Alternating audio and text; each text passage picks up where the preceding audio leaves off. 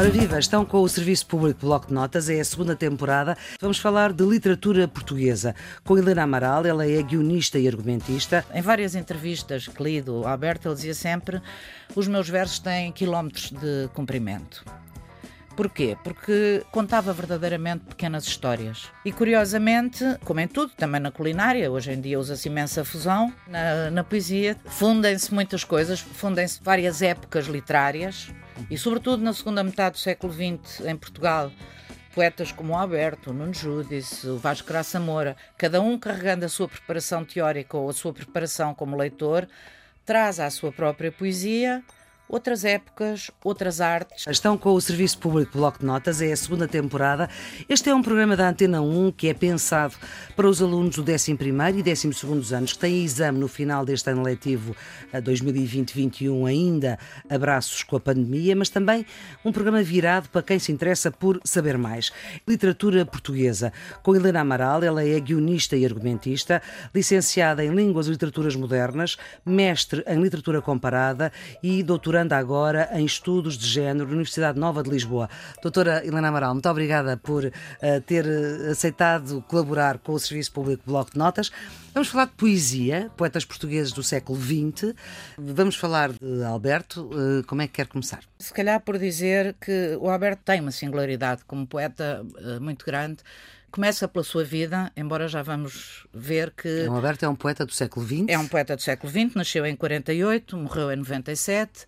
Era uma, uma personagem de uma luminosidade absolutamente marcante e uh, teve um percurso de vida, portanto, nasceu antes do 25 de Abril, como estamos uhum. a ver, e na altura de ir para a tropa Uh, foi-se embora, foi para a França, esteve em França e depois viveu na Bélgica, sim. sim.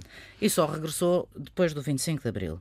E quando saiu de Portugal, ia na intenção de uh, estudar uh, pintura, porque era muito ligado às artes plásticas e, portanto, tinha, gostava, queria fazer, sabia fazer, essas coisas todas, e resolveu ir estudar pintura. E, curiosamente, portanto, saiu de Portugal Alberto Raposo Pedro Tavares, e quando regressa, e regressa como poeta. E não como pintor? E não como pintor, assina Alberto. Al espaço Berto. E o Berto, o B com letra maiúscula? Sim, como se fossem dois nomes. Uhum. Não é uma singularidade de comercial, não é para fazer. Ser, Poderia ser, mas não, não é o caso.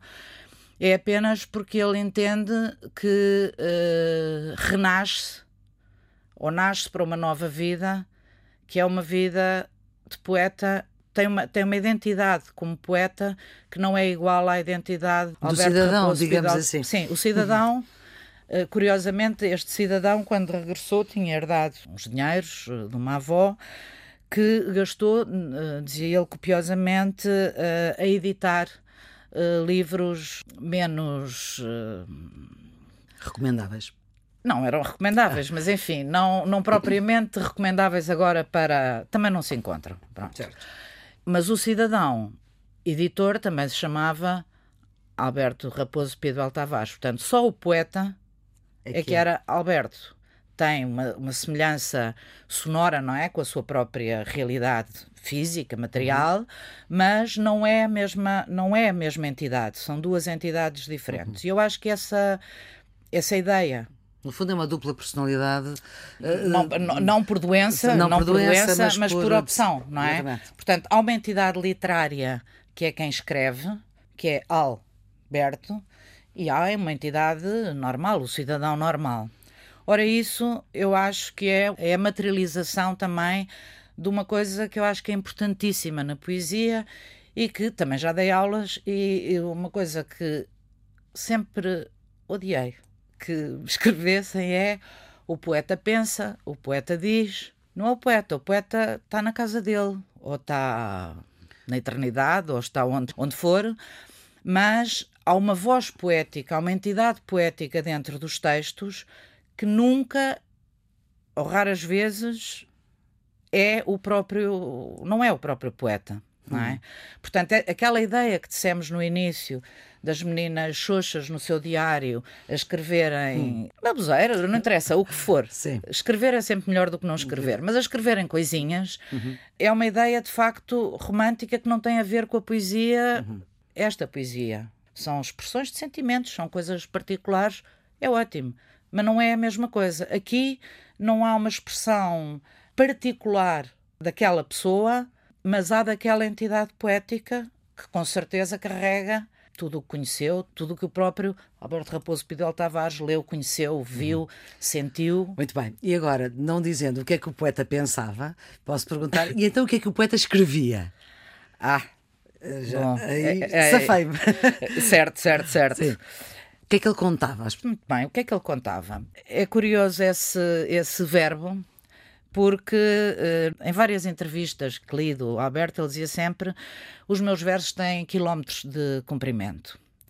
Porquê? Porque, na verdade, contava muitas coisas, contava verdadeiramente pequenas histórias. Dentro dos géneros literários, que é um assunto que interessa também, não é? Estamos habituados a ver a poesia, ao drama, não é? O teatro. E a narrativa, a prosa, os romances, essas coisas todas, dentro depois de, depois dentro de cada um e curiosamente, como em tudo, também na culinária, hoje em dia usa-se imensa fusão, não é? Uhum. Cozinha de fusão, sim. E na, na poesia também, no, no, enfim, na. Também segunda... se funda a narrativa. Fundem-se muitas coisas, fundem-se várias épocas literárias uhum. e, sobretudo, na segunda metade do século XX, em Portugal, poetas como o Alberto, o Nuno Judice, o Vasco Graça Moura, cada um carregando a sua preparação teórica ou a sua preparação como leitor, traz à sua própria poesia outras épocas, outras artes. Bom, e o Alberto, por exemplo, é um poeta que traz muito à sua, à sua poesia uh, filmes, fotografia, pintura, escultura. Tem um olhar, uh, de facto. Cinematográfico? Uh, cinematográfico e de pintor também, no fundo, não é? A sua ligação às artes plásticas anterior está sempre presente. E, portanto, o, os poemas do Alberto têm, para quem tenha medo de encarar uma coisa mais tradicional, com rima, etc., podem ir descansados. Cada poema é um pequeno conto, é uma uhum. pequena história depurada, com certeza. Não vamos ter com uma singularidade, que é uma singularidade que acontece em toda a poesia, que é o problema do tratamento do tempo. No centro da cidade, um grito. Nele morrerei, escrevendo o que a vida me deixar. E sei que cada palavra escrita é um dardo envenenado. Tem a dimensão de um túmulo e todos os teus gestos são uma sinalização em direção à morte. Mas hoje ainda longe daquele grito, sento-me na fímbria do mar. Medito no meu regresso. Possuo para sempre tudo o que perdi. E uma abelha pousa no azul do lírio e no cardo que sobreviveu à geada. Bebo, fumo, mantenho-me atento, absorto, aqui sentado junto à janela, fechada. Ouço-te ciciar, amo-te, pela primeira vez e na terna luminosidade que se recolhe ao horizonte acaba o corpo. Recolho o mel, guardo a alegria e digo-te baixinho: apaga as estrelas. Vem dormir comigo no esplendor da noite do mundo que nos foge.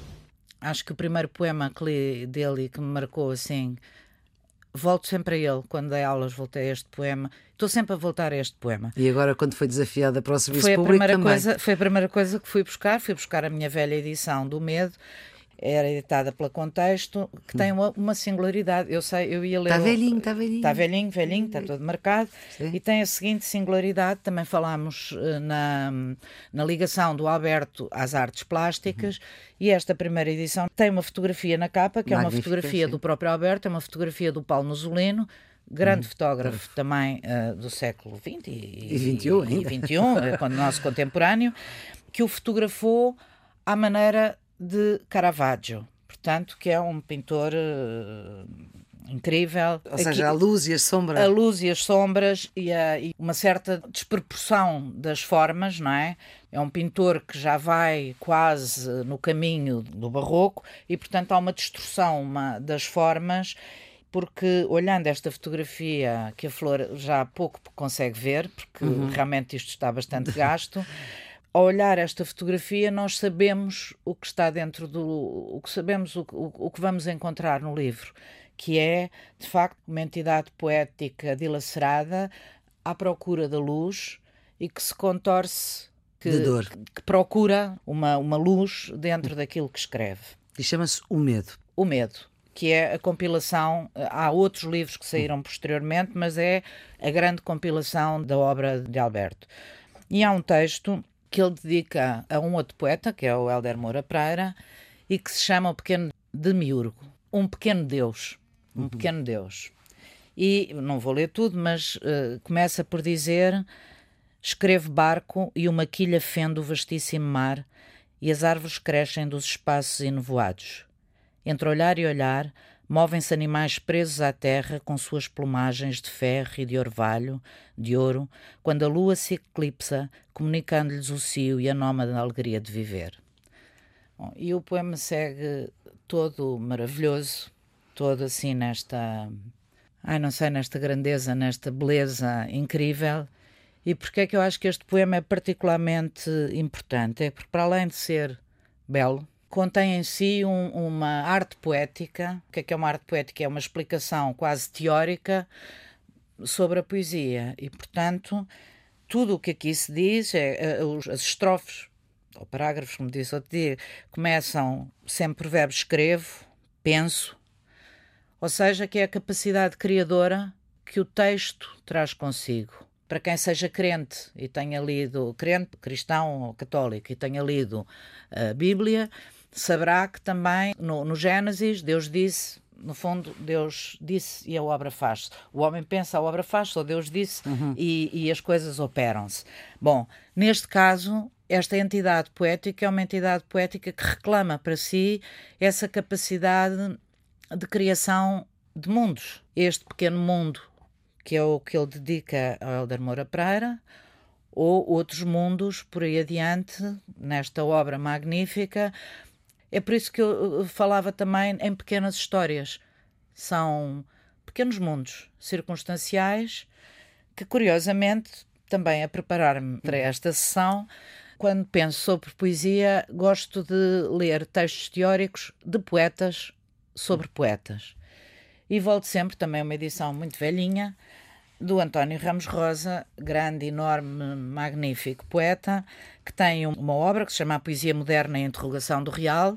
Tem um ensaio, no fundo, não é? é são ensaios, são Sim. ensaios. E, eh, curiosamente, encontrei um bocadinho também de um texto que tem a ver exatamente com o que eu estava aqui a explicar, que é esta capacidade criadora que os grandes poetas têm, não é? Que é numa fração, numa pequena, numa pequena folha de papel, criarem um mundo que nós procuramos porque somos mais toscos e não tô, eh, somos todos, não é? Uhum. Isto, isto não é para todos. Sim. Isto o que eles fazem não é para todos. Portanto, claro. nós na nossa normalidade, na nossa normalidade, uhum. temos mais dificuldade em, em, compreender. Mas achei aqui este bocadinho deste texto num dos artigos se, do António Ramos Rosa que se chama O Objeto Poético e o seu sujeito, em que ele vai buscar o exemplo de um outro poeta que os estudantes também conhecem, que é o Fernando Pessoa, e, e ele diz assim: se o poeta finge tão completamente que chega a fingir que é dor, a dor que deveras sente,